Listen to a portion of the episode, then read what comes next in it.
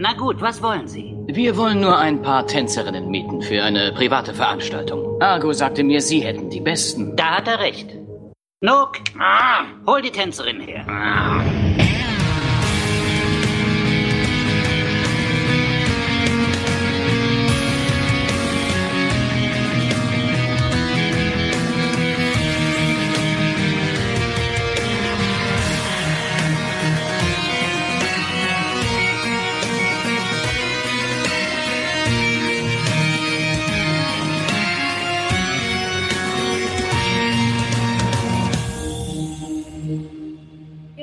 Commander Susan Ivanova für die Stimme des Widerstandes.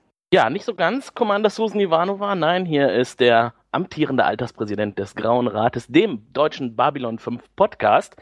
Und ich sende nicht äh, live aus dem Altersheim. Nein, ich habe mich mit Gregor getroffen und wir beide wollen euch heute ein bisschen was über unseren Podcast, der ja anscheinend auch doch schon eine ganze Weile existiert und dazu gleich mehr, äh, etwas erzählen. Hallo Gregor. Hallo Tim, hier ist der amtierende Gregor von diesem Podcast. Ja, manch einer ist nicht so weit entfernt alterstechnisch. Äh, Ich habe mir sagen lassen, ein oder zwei Monate und dann kommt schon der, der Vize-Alterspräsident. Äh, ja. Ja, der hört wahrscheinlich heute zu, ist heute nicht dabei und hat uns das Feld überlassen. Ja, ich hoffe, ich bin ziemlich sicher, dass wir ihn würdig vertreten. Denke ich auch. Die Uhrzeit Ja. kommt mir ja mehr entgegen. Wir sind es ja eher gewohnt, abends aufzunehmen. Ist auch Äh, eher meine Zeit, ja. ehrlich gesagt. Ich bin ja eher dann jemand, der muss um 22 Uhr, spätestens um 23 Uhr dann langsam die Biege machen, weil äh, so müde ist auch schwer zu casten. Ja. Besonders wenn man früh aufsteht. Mhm. Ja, heute ist auch mal der Kaffee dabei und nicht das Astra. Astra, muss man wissen, ist unser äh, Standardbier für die Aufnahme des äh, Graue Rat Podcasts. Äh, ich glaube, da gibt es auch den ein oder anderen Hinweis in unseren äh, Shownotes auf der Homepage. Können uns auch noch, die können uns auch noch, die können uns auch noch sponsern. Tun sie bisher nicht, aber es wäre schön. Ja, wir warten noch drauf. Andere Ja. lassen sich von Matratzenherstellern sponsern und wir äh, haben Astra, glaube ich, mal angefragt. Mhm. Antwort steht noch aus. Genau. Ja, Babylon 5. Was hat es denn damit überhaupt auf sich, Gregor? Was ist das eigentlich für eine Serie? Ja, Babylon 5 ist eine Science-Fiction-Serie, die in den 90er Jahren ähm, lief und da auch ihre absolute, also in Anführungszeichen ihre Hochzeit hatte. Lief über fünf Jahre und behandelt halt die Geschehnisse auf einer Raumstation, die in den Weiten des Weltraums ist. Und äh, ja, es ist so eine Art Freihandelshafen. Ähm, es gibt ähm, eine große übergreifende Story, einen großen übergreifenden Story-Arc, was gerade zu der Zeit das große Einzigartige von dieser Geschichte war, also von Fernsehserien war. Es gibt natürlich dementsprechend viele Konflikte, Aliens, also im Prinzip all das, was den Science-Fiction- und Nerd-Herz-Fan doch freut. Es war ja auch nicht die einzige Serie, die sich äh, mit der Handlung auf einer Raumstation beschäftigte zu dieser Zeit damals. Genau. Parallel lief Deep Space Nine. Ja, das große Dickschiff von Star Trek. Und naja, gut, da die parallel liefen, haben die sich natürlich auch so ein bisschen, ähm, vielleicht das, das ein oder andere Publikum musste sich halt entscheiden, hat sich nicht für beides entschieden. Auf jeden Fall ist Deep Space Nine halt eine große Konkurrenz gewesen, die halt auch die komplette Zeit auch parallel lief. Nachdem ich mich jetzt äh, Rewatch-technisch wieder mit äh, Babylon 5 beschäftigt habe, habe ich ja festgestellt, die haben sich eigentlich immer ganz gut befruchtet gegenseitig. Finde ich auch, glaube, ja. Ich glaube, das war weniger Konkurrenz, sondern eher so eine Art kreativer Austausch. Wenn der eine Ja. eine gute Idee hatte, hat der andere sie irgendwie verändert, Ja, äh, es ist- aufgegriffen. Also es ist ja so, dass JMS, der Schöpfer von äh, Babylon 5 in den frühen 90er Jahren sein Konzept Paramount vorgestellt hat.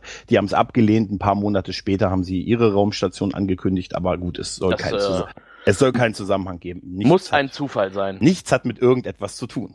J. Michael Straczynski, der äh, berühmte Showrunner von Babylon 5, genau. äh, hatte ja schon zu Beginn der Serie ein komplettes Buch fertig, in dem also die wichtigsten Handlungsfäden schon aufgeschrieben waren und er wusste schon zu Beginn der Dreharbeiten, wie das Ganze mal enden wird. Und das ist die absolut groß, größte Stärke, finde ich, der Serie. Dass sie wirklich einen Plan hatten, ein Konzept hatten, dass diese fünf Jahre, gut, die letzte Staffel hatte aus Produktion, also aus sendetechnischen Gründen war nicht sicher, dass sie die fünf Jahre voll kriegen. Deshalb wurden ein paar Storyteile vorgezogen. Deshalb ist die fünfte Staffel nicht mehr so ganz rund, was den Rest angeht. Aber dadurch, dass er dieses Konzept hatte und wirklich einen kompletten Plan hatte, wie es mit den Figuren weitergeht, wie es endet, ähm, dadurch hat er einfach eine fantastische Geschichte geschaffen, die bis heute einfach wirklich richtig gut ist. Umso trauriger, dass das damals viele nicht mitbekommen haben. Ja. Babylon 5 hat ja leider mit der großen Schwäche zu kämpfen, dass äh, zu, zu Ausstrahlungszeiten viele Leute dachten, das ist so ein bisschen Trash-Science-Fiction. Mhm. weil sie halt nicht wussten, was es damit auf sich hat. Das Ja. könnte ein schlechtes Marketing damals gewesen sein. Ja, ich denke, viele haben halt gedacht, ähm, ja, es ist so ein, so ein Deep Space Nine-Klon. Weißt du, da war halt die Werbung extrem stark, was ist eine neue Star Trek-Serie. Star Trek war in den 90er Jahren definitiv auf dem Höhepunkt. Und dann kommt noch eine zweite Raumstation. Gerade hier bei uns lief das ja, glaube ich, später, als Deep Space Nine gestartet ist. Mhm. Ähm, ja, da haben wahrscheinlich der ein oder andere wirklich gedacht, ja komm, das ist halt so ein Billo-Klon, der da kommt. Und das wird der Sache wirklich nicht gerecht. Also Nein. insbesondere was die Produktion angeht. Zu Anfang gut, es gab da ein äh, kleines Prequel vor dem Ganzen. Da könnte man vielleicht nochmal drüber diskutieren, ob das jetzt so ausgereift war.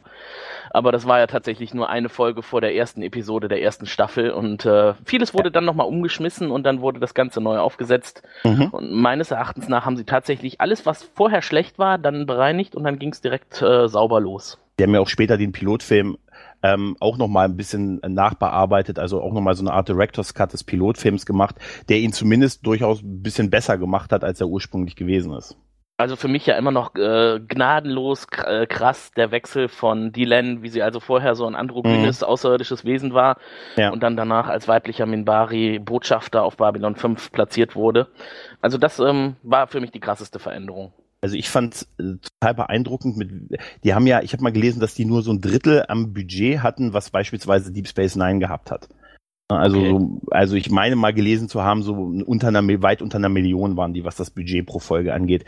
Und wenn man sich da diesen Vergleich ansieht, ist das echt krass, was die damit geschaffen haben. Ja, natürlich sieht man, okay, da ist vielleicht hier und da mal das Innenleben in der Raumstation nicht so groß oder die Effekte, die ich also ich fand sie großartig in den 90er Jahren, die Effekte, sind vielleicht heute nicht ganz so gut gealtert, wie vielleicht bei der einen oder anderen Serie, aber für das Geld haben die wirklich richtig gute Arbeit geleistet. Sie, äh, guck dir allein die Masken an, also ich ne, sag nur mal JK.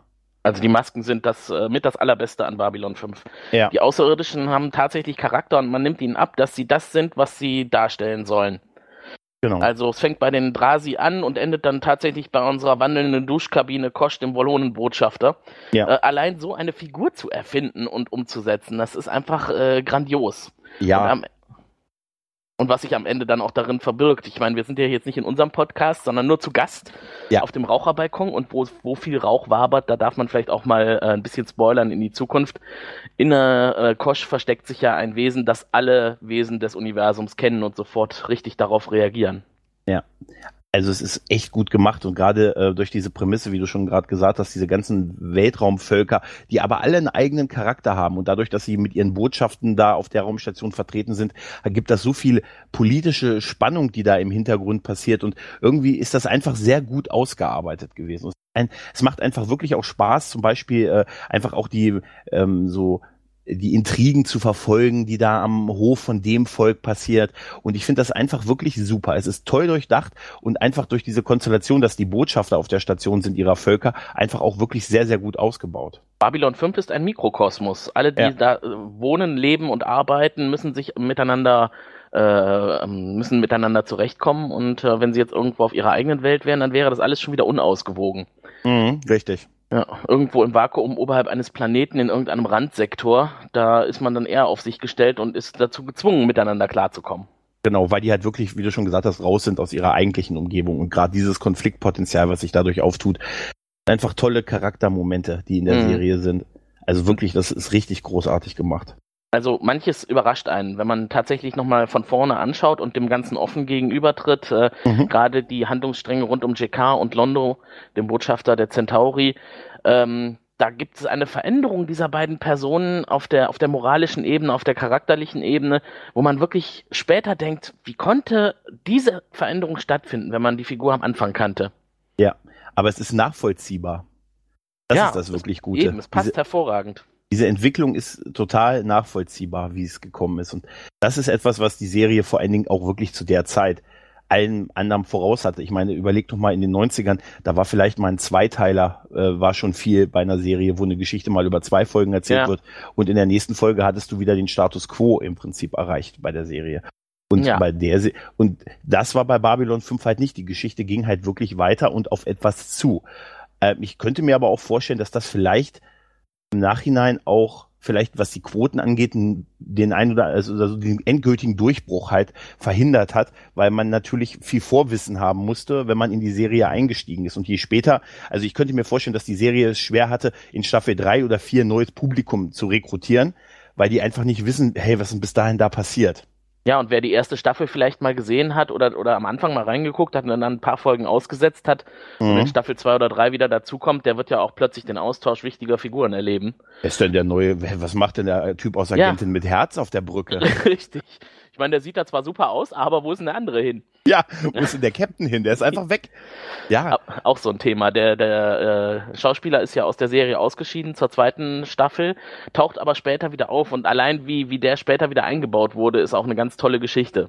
Genau. Wie dann der Bogen geschlagen wird und äh, alles, was am Anfang mal rätselhaft war, sich plötzlich auflöst und alle Fäden miteinander perfekt wieder verknüpft sind. Man könnte echt meinen, es ist wie geplant gewesen. Ja, könnte man fast denken, als ob es aufgeschrieben gewesen ist.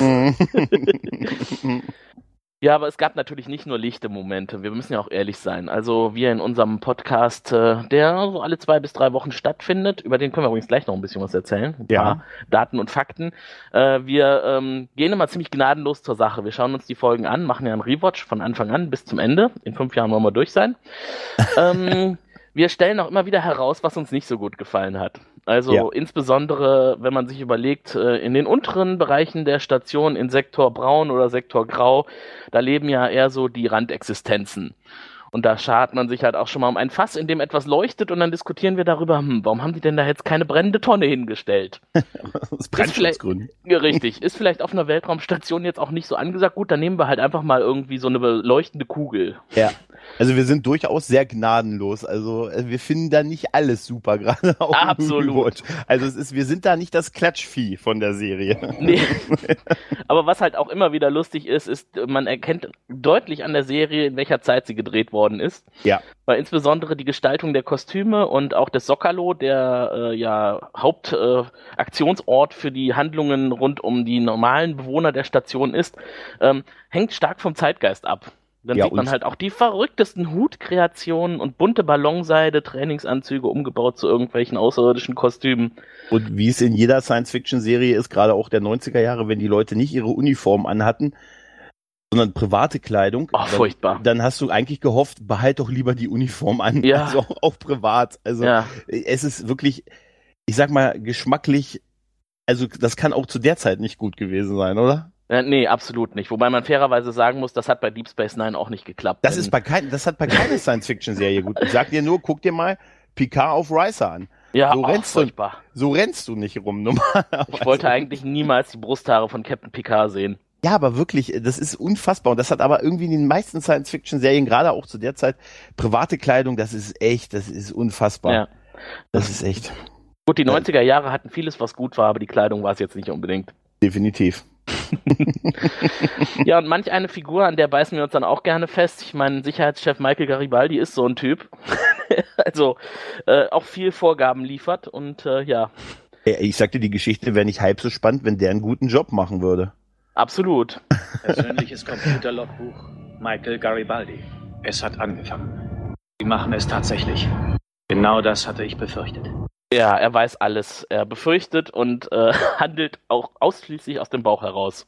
Ja, also es gibt eine Szene, die es äh, ihn einfach perfekt beschreibt. Da gibt es eine Art Gefangenentransport, den er mit, ich glaube, drei Sicherheitskräften macht und eine vierte Sicherheitskraft im Fahrstuhl bereits wartet und also mit der Menge an Leuten mhm. und trotzdem schafft es der Gefangene, die quasi zu überrumpeln und zu entkommen. Es ist wirklich, das ist mal Kompetenz, oder? Ja, furchtbar. Ich glaube, ich habe in den Shownotes später gelesen von meinen Mitcastern Kommentare wie Kopf auf Tisch äh, und mhm. alles Mögliche. Ich, ich muss mich umbringen, ich kann es nicht weiter zu, kann nicht weiter ich, zusehen. Ich habe mir wirklich die Folge, also die Szene danach so oft angesehen, weil ich wirklich so lachen musste darüber, weil ich sage, es ist unfassbar, was er uns da präsentiert hat. Ja, aber wobei ja. Jerry Doyle, der ja den die Rolle gespielt hat, auch später äh, selber gesagt hat, das war jetzt nicht so äh, der mhm. Bringer, was er da teilweise als Sicherheitschef geleistet hat.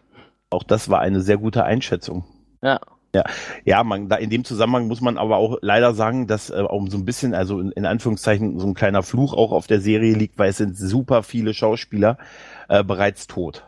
Leider, ja. Ja, also auch in, das ging schon relativ schnell in den Jahren nach dem Ende der Serie los. Also sehr viele auch Hauptdarsteller, ähm, hier Jakar, jetzt kürzlich halt Jerry Doyle, ähm, sind tot und das ist bei der Serie echt ähm, Mhm. sehr auffällig dafür, dass die jetzt im Ver in Anführungszeichen jetzt nicht so alt ist. Mhm. Da leben wir- wir mehr von der klassischen Star Trek-Serie als von der. Wir wollten ja ganz gerne einige von den äh, Akteuren Babylon 5 nochmal in unserem Cast hören und haben den einen oder anderen mal angefragt. Und es hat sich dann herausgestellt, die, die wir angefragt haben, die haben es tatsächlich nicht mehr lange gemacht nach unserer Anfrage. Ja, deshalb Seitdem haben wir, wir aufgehört, das zu tun. Genau aus, aus Sicherheitsgründen dürfen wir jetzt keinen Nee. Babylon 5 Darsteller mehr anschreiben. Und wir tun es für die Leute Ja, genau. und deren Familien. Richtig. Ja. Aber was es mit unserem Cast auf sich hat, wir wollten ja noch so ein bisschen Rahmenfakten liefern. Mhm. Wir sind seit letztem Jahr am Start. 27.01.2016 war unser Gründungstag sozusagen. Da ist der erste Cast veröffentlicht worden. Und ich meine, kurze Zeit später war doch sogar auch ein Raucherbalkon, auf dem Mary dann dabei war. Ja, Mary, Raphael, die, war, äh, die beiden.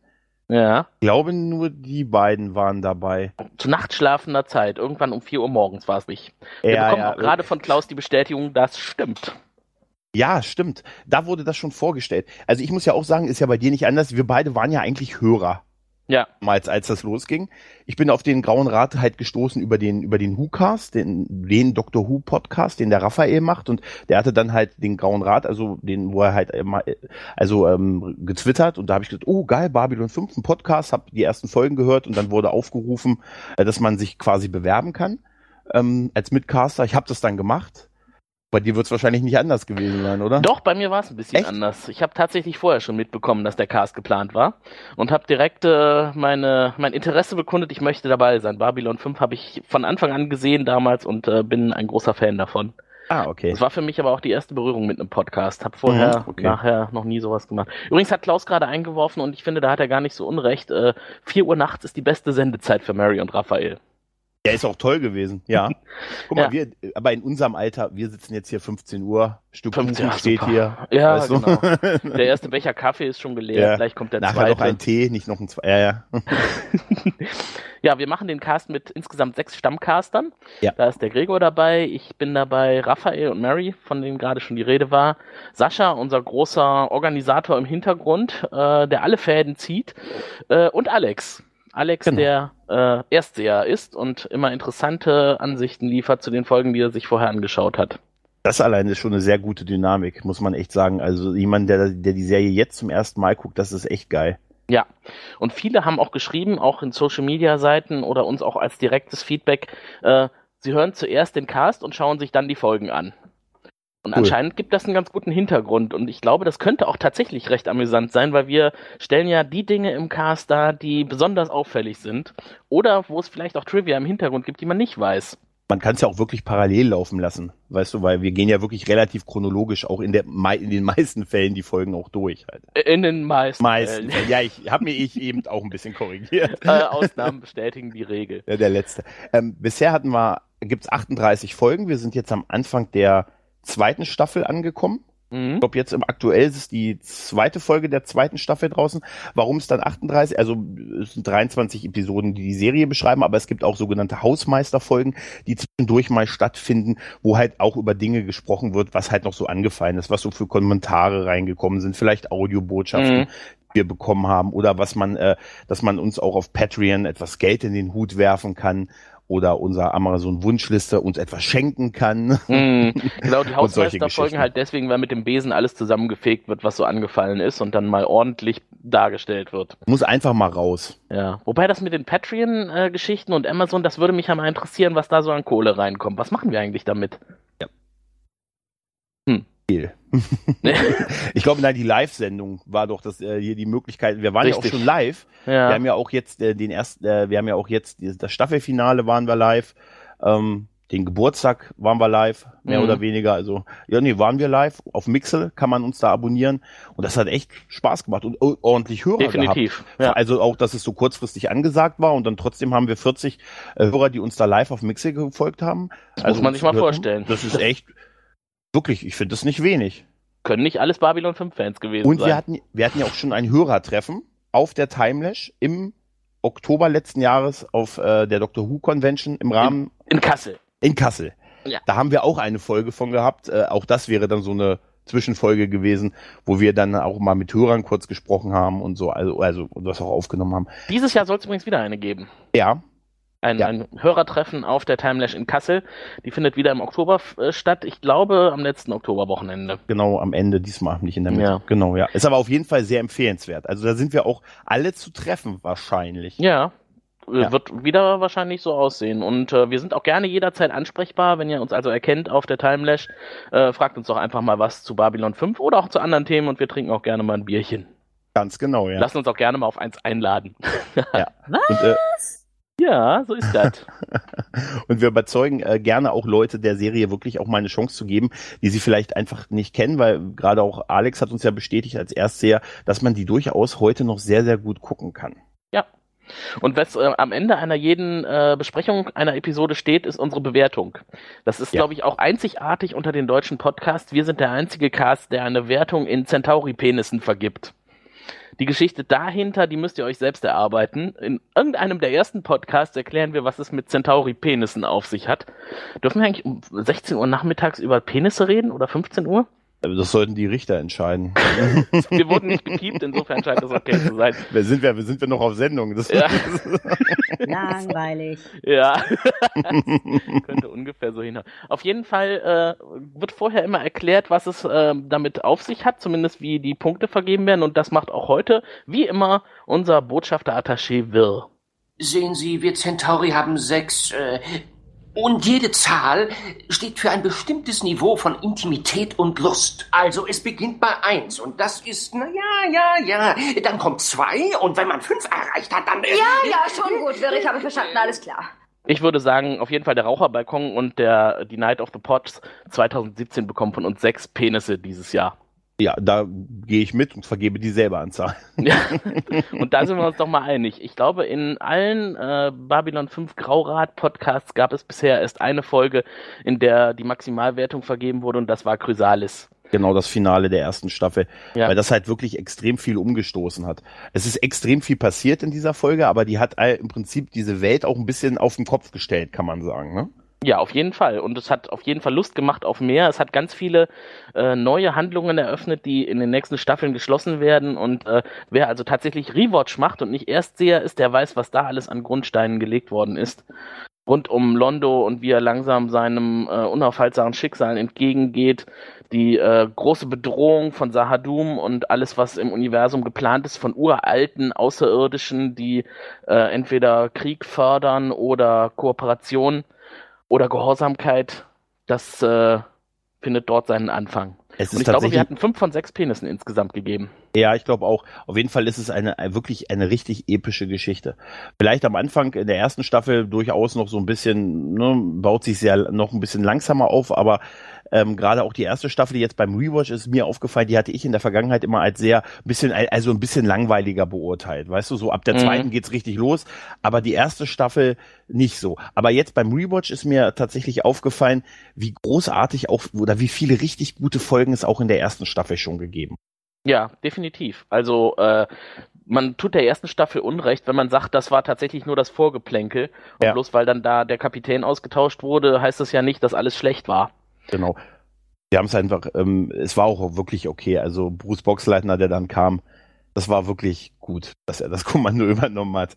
Ja, das hat auf jeden Fall der ganzen Serie sehr gut getan. Ja. Anfangs äh, war ja auch so die Meinung unter unseren Mitcastern, das ist ein Strahlemann und äh, kann man dem jetzt wirklich zutrauen, dass der so Sunnyboy technisch äh, da auf der Brücke steht und seine Kommandos gibt. Äh, ich war, habe damals auch äh, gestockt, als ich ihn erkannt habe. Ich kannte ihn tatsächlich nur aus seichten 17.45 Uhr äh, Serien, ZDF und so. Sehr flaches Hollywood. Agentin mit Herz. Richtig, Ne? Agentin mit Herz. Aber er hat auch anderes gemacht. Stimmt, ja. er war auch Tron, ne? Äh, äh, oh ja, Mhm. das weißt du was? Das ist eigentlich schade, dass man Tron immer vergisst, ne? Ja. Das ist wirklich, äh, ich komme auch immer nur auf Agentin mit Herz, aber Tron ist eigentlich ne, das Gute, denke ich dazu halt, ne? Ja, und Babylon 5, definitiv. Und Babylon 5, ja. Genau. Aber wie gesagt, das, ihr, ihr hört vielleicht so diese Veränderungen, die da passiert sind. Also die Serie hat sich halt getraut, Dinge umzuschmeißen, wirklich rigoros einen Cut zu machen, hat sich auch getrau, getraut, auf ähm, Figuren zu verzichten, Figuren zu töten, lange bevor das heute so inflationär in allen möglichen Serien gemacht wurde. Mhm. Und hat sich halt getraut, auch mal einen Hauptdarsteller auszuwechseln und mal was wirklich komplett neuen Weg zu gehen. Und das muss man halt wirklich verordnen mit, mit einer Zeit, wo das halt absolut einzigartig gewesen ist. Ja, genau. Ich erinnere mich an eine Folge, das war, glaube ich, die Folge, die der Graue Rat am allerschlechtesten bewertet hat. Das war die Folge TKO. Im Ring Mhm. des Blutes auf Deutsch. Könnt ihr euch mal auf der Homepage anschauen, da gibt es Kommentare zu. Äh, einer von uns schrieb, diese Folge ist unterm Strich ein großer Haufen Rotze, sie ist langweilig, sie ist schlecht geschrieben, sie ist schlecht inszeniert. ich glaube, schlimmer kann man eine Episode von Babylon 5 nicht bewerten.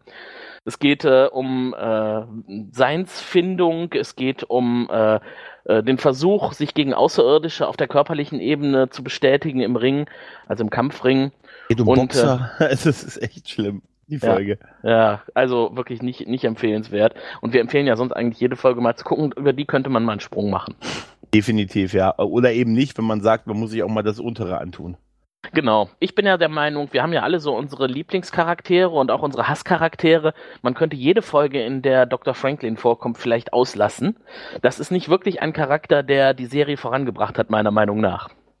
Also ich muss ganz ehrlich sagen, so schlimm habe ich den nie empfunden. Ich, Ich werde, weiß. irg ich werde irgendwann, ich werde irgendwann auf das Geheimnis deines Hasses dieser Figur ergründen. Ich finde den einfach nur extrem flach. Aber gut, er ist halt dabei und er hat auch irgendwie die Handlung an der einen oder anderen Stelle zumindest beeinflusst. Aber ob er sie jetzt positiv vorangebracht hat, das äh, lasse ich jetzt mal dahingestellt. Ja, definitiv. Oder ja. vielleicht sage ich auch einfach, nein, ich lasse es nicht dahingestellt, er hat sie nicht positiv vorangebracht. Aber andere dagegen, super großartig. Oh, guck mal, wir sind schon fast vor, vor Ende unserer Ja, ich sehe es gerade. Wir müssen, wir, müssen, wir sollten noch erwähnen, äh, dass man uns unter der-graue-rat.de im Internet findet. Und Das auf- kommt ja eh gleich noch im Ja, ich wollte auch noch mal sagen. Und natürlich auf Facebook unter der graue Rat. Auf Genau. jeden Fall, wir freuen uns über Facebook-Follower und natürlich auch bei Twitter sind wir vertreten. Der Graue Rat ist sehr aktiv bei Twitter. Ja. Dank unseres großartigen Saschas. Und Also- was definitiv auch sehr lesenswert ist, sind die Shownotes zu jeder unserer Episode auf Ja. der Homepage. Das ist beeindruckend, ja. Der-graue-rat.de.